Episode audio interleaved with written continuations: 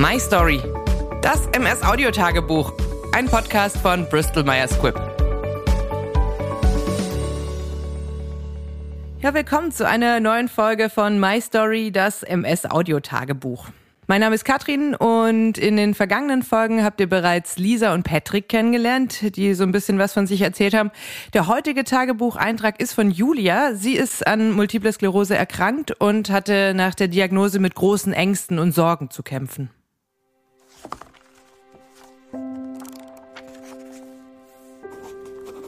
Liebes Tagebuch, Neulich hatte ich mein Kontroll-MRT und habe mit Freude festgestellt, dass ich mich die Tage zuvor nicht mehr so verrückt gemacht habe wie früher. Ich erinnere mich noch gut an die Zeit nach der Diagnose. Ich stand kurz vor der mündlichen Abschlussprüfung meines BWL-Studiums. Durch meinen Schub, den Aufenthalt im Krankenhaus und schließlich die Diagnose konnte ich mich nicht mehr darauf konzentrieren. Letztendlich saß ich in den Prüfungen und konnte mich nicht mehr an das Gelernte erinnern. Zudem musste ich meine Diplomarbeit abbrechen, weil ich nicht dazu in der Lage war, mich damit zu beschäftigen. Dann stand auch noch unser Umzug nach Mittelhessen an und ich wusste einfach nicht, wie ich das schaffen sollte. Die Wohnung war noch zu renovieren und ich konnte aufgrund meines Schubes, bei dem ich meine komplette Seite nicht mehr spüren konnte, nicht Auto fahren, geschweige denn auf eine Leiter steigen. Es war einfach alles zu viel. Studium, Umzug, Diplomarbeit und dann auch noch die MS-Diagnose. Dazu kamen die Sorgen, ob ich mit der Diagnose überhaupt in der neuen Heimat einen neuen Job finden würde. Ob es eine gute Idee war, von meiner Familie wegzuziehen, jetzt wo ich krank war und womöglich öfters auf Hilfe angewiesen bin. Auch mit dem Umzug haben wir Hilfe gebraucht. Eigentlich wollte ich alles alleine stemmen. Aber ich traute es mir nicht mehr zu. So erzählten wir relativ schnell unseren Freunden von meiner Diagnose und baten um Hilfe. Meine Freunde haben uns geholfen zu packen und die alte Wohnung zu renovieren. Und die Freunde meines Partners haben uns nach der Ankunft in Mittelhessen mit allem anderen geholfen. Ein halbes Jahr später startete ich einen neuen Versuch mit der Diplomarbeit und zudem mit der Jobsuche. Das Pendeln zu meinem alten Arbeitgeber mit 200 Kilometer am Tag war viel zu anstrengend für mich. Ich musste Arbeitszeit reduzieren, da ich es einfach nicht mehr geschafft hätte. Es war sehr anstrengend und zerrte an den Nerven. Knapp ein Jahr später hatte ich gerade einen neuen Job gefunden, da hatte ich meinen zweiten Schub und die Ängste und Sorgen machten sich wieder breit. Wie sollte ich das alles nur schaffen mit einem Vollzeitjob, mit einem Haushalt und all den Terminen, die man als chronisch kranker Mensch eben hat?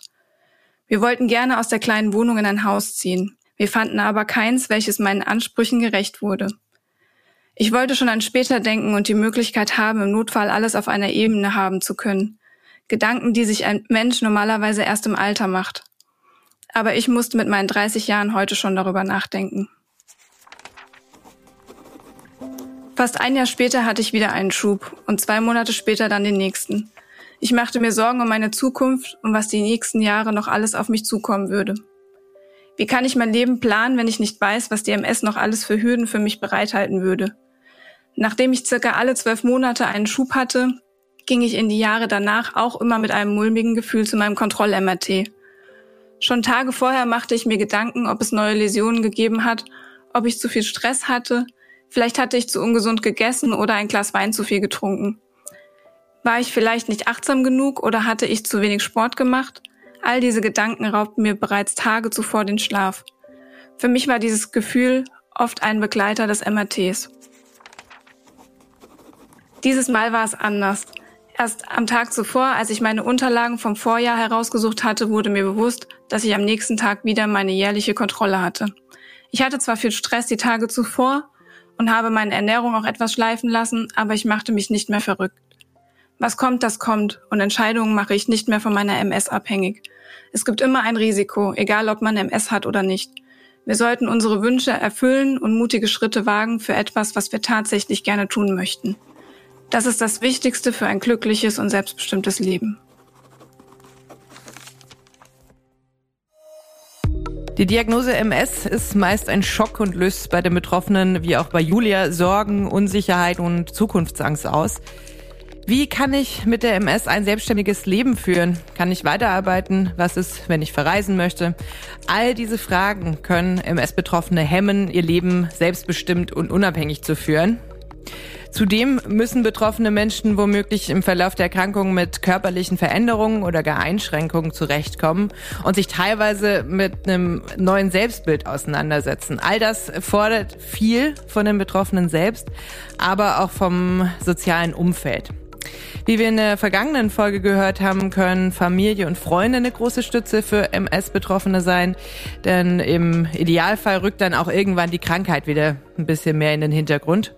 Ein Prozess, den auch Julia durchgemacht hat und über den ich jetzt gerne noch mehr erfahren möchte. Hi Julia. Hallo. So, da war bei dir aber ganz schön viel los am Anfang. Umzug, Abschlussprüfung, das ist ja schon ohne Erkrankung eigentlich stressig genug. Wie bist du damit umgegangen damals? Ja, es war natürlich sehr anstrengend, also mit der Diagnose dann in mündliche Abschlussprüfungen zu gehen, sich darauf vorzubereiten. Auch die Diplomarbeit hatte ich gerade erst angefangen, die musste ich dann abbrechen, weil ich einfach äh, mich überhaupt nicht darauf konzentrieren konnte. Ja, ich habe mir einfach einen Ausgleich gesucht, bin dann viel spazieren gegangen, als ich wieder, ich sag mal, durch meinen Schub durch war, habe viel mit Freunden drüber gesprochen, ja, habe mir einfach bewusst gemacht, dass vielleicht auch wieder bessere Zeiten kommen und ich das ganze Thema angehen kann und auch gut abschließen kann. Also das, das war schon sehr schwierig und auch gerade eben mit dem Umzug dann. Äh, es sind zwar nur 100 Kilometer, aber man zieht doch von Freunde, von Familie, von dem gewohnten Umfeld weg und macht sich dann schon Gedanken, wie das dann sein wird, ne? gerade wenn man auf Hilfe angewiesen ist. Ich könnte mir auch vorstellen, dass man ja nicht immer mit seiner Krankheit irgendwie argumentieren möchte, ne? wenn man jetzt Termine absagen muss oder sowas. Ne? Wie ist das bei dir?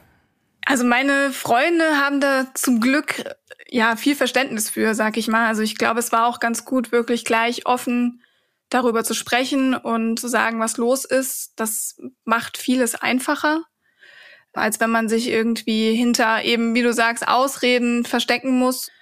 Ja, also es geht schon. Natürlich sind die Leute enttäuscht, Freunde enttäuscht, wenn du sagst, sorry, mir geht's jetzt nicht gut, ich schaffe das jetzt heute nicht. Aber man findet immer eine Alternative und kann sich dann an einem anderen Tag treffen, wenn es einem besser geht. Also das ist schon wichtig, dass das Umfeld das auch akzeptiert, auch wenn man jetzt nicht unbedingt einem ansieht, dass es einem nicht gut geht. Würdest du auch sagen, dir fällt es inzwischen so ein bisschen leichter, Hilfe anzunehmen? Ja, auf jeden Fall. Also gerade auch mit dem Umzug. Wir wollten das damals alles alleine machen. Wir wollten niemandem zur Last fallen. Ich bin eigentlich auch so ein Mensch, der nicht gerne jemandem zur Last fällt. Aber mittlerweile ist es schon so, dass wenn ich weiß, ich brauche Hilfe, dann frage ich auch danach. Also ich bin ja jetzt hier bei der Familie von meinem Partner. Und da bekommen wir auch definitiv auch Hilfe, wo wir sie brauchen, von seiner Schwester und auch von seinen Eltern ja, und wie gesagt, meine Familie ist jetzt auch nur 100 Kilometer weit weg. Also von daher, wenn da was ist, dann ist die Hilfe auf jeden Fall da. Und inzwischen bist du ja quasi auch so dahin gekommen zu sagen, ja, was kommt, das kommt. Was war das für ein Prozess und wie bist du dahin gekommen? Ja, ich habe einfach festgestellt, dass ich ja mir die MS nicht die Entscheidung abnehmen kann. Also natürlich macht man sich bei gewissen Dingen Gedanken, sagen wir jetzt mal auch bei dem Umzug zum Beispiel. Wir sind jetzt in ein Haus gezogen und da war schon auf jeden Fall die Anforderung, wir müssen später mal alles auf einer Ebene haben können.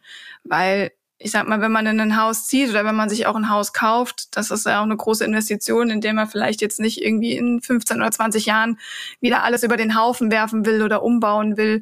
Also man macht es natürlich bei solchen Dingen schon Gedanken. Aber jetzt zum Beispiel bei einem Jobwechsel, das würde ich definitiv nicht mehr von der MS abhängig machen. Also ich bin bis jetzt immer damit gut gefahren, davon auch zu erzählen, wenn ich danach gefragt werde oder auch eben, wenn es ein kleines Unternehmen ist, auch wirklich offen damit umzugehen. Und entweder wollen die Leute einen haben oder eben nicht, dann war es vielleicht einfach nicht der richtige Job, weil wer weiß, was noch gekommen wäre. Also wenn man sich dann irgendwie hinter Ausreden verstecken muss, das macht es einem nicht leichter.